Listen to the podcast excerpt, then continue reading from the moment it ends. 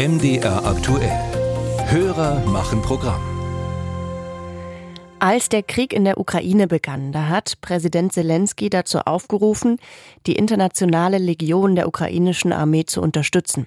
Und tatsächlich, an den Fronten in der Ukraine kämpfen auch deutsche Freiwillige. Ex-Soldaten folgten dem Aufruf wohl genauso wie Menschen, die vorher noch nie eine Waffe in der Hand gehabt haben.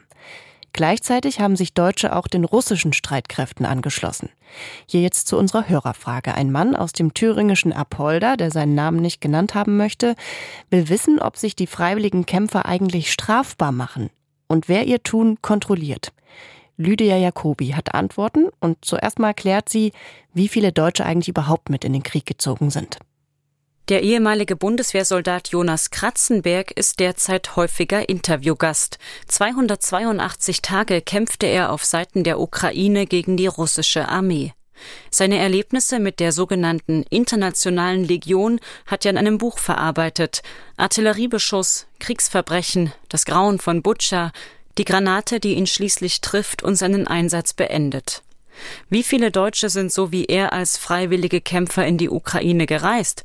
Markus Faber, FDP-Bundestagsabgeordneter und Mitglied des Verteidigungsausschusses. Wir haben schon einen Überblick, wie viele das sind. Ähm, das halte ich die Information allerdings im geheimen Teil des Verteidigungsausschusses. Von daher kann ich die jetzt hier nicht nennen. Aber die Angaben, die man sonst in der Presse findet, dass es hier also sich insgesamt um eine zweistellige Anzahl von Kämpfern handelt, also weniger als 100, die sind grundsätzlich richtig. Es ist auch richtig, dass die deutliche Mehrheit davon sich ähm, auf der Seite der ukrainischen äh, Verteidiger in diesen Krieg einschaltet. Auch das Bundesinnenministerium sammelt Informationen über Menschen, die im Zuge des Krieges in die Ukraine gereist sind, allerdings nur über diejenigen, die als Extremisten gelten oder politisch motivierte Straftaten begangen haben.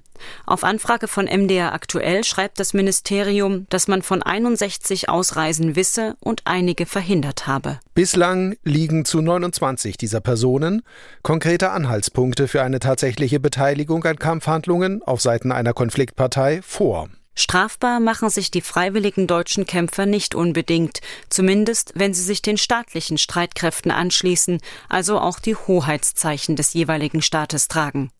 Etwas anderes ist es, wenn die Freiwilligen einer privaten Kampfgruppe beitreten. Das könnte als Unterstützung einer terroristischen Vereinigung gelten. Simon Gauseweg ist Völkerrechtler an der Europa-Universität Viadrina in Frankfurt an der Oder und erklärt es an zwei Beispielen. Diese internationale Legion der Territorialverteidigung der Ukraine ist eingegliedert in die ukrainischen Streitkräfte.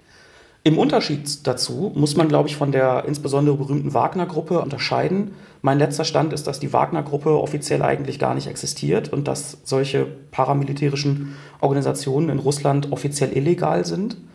Dann würde man davon ausgehen, wenn sich Deutsche der Wagner-Gruppe anschließt, dann befinden wir uns hier in einem Bereich, für den sich wahrscheinlich die Bundesanwaltschaft mindestens mal am Rande interessiert. Besondere Regeln gelten für Menschen mit doppelter Staatsbürgerschaft. Sie verlieren den deutschen Pass, wenn sie im Ausland kämpfen.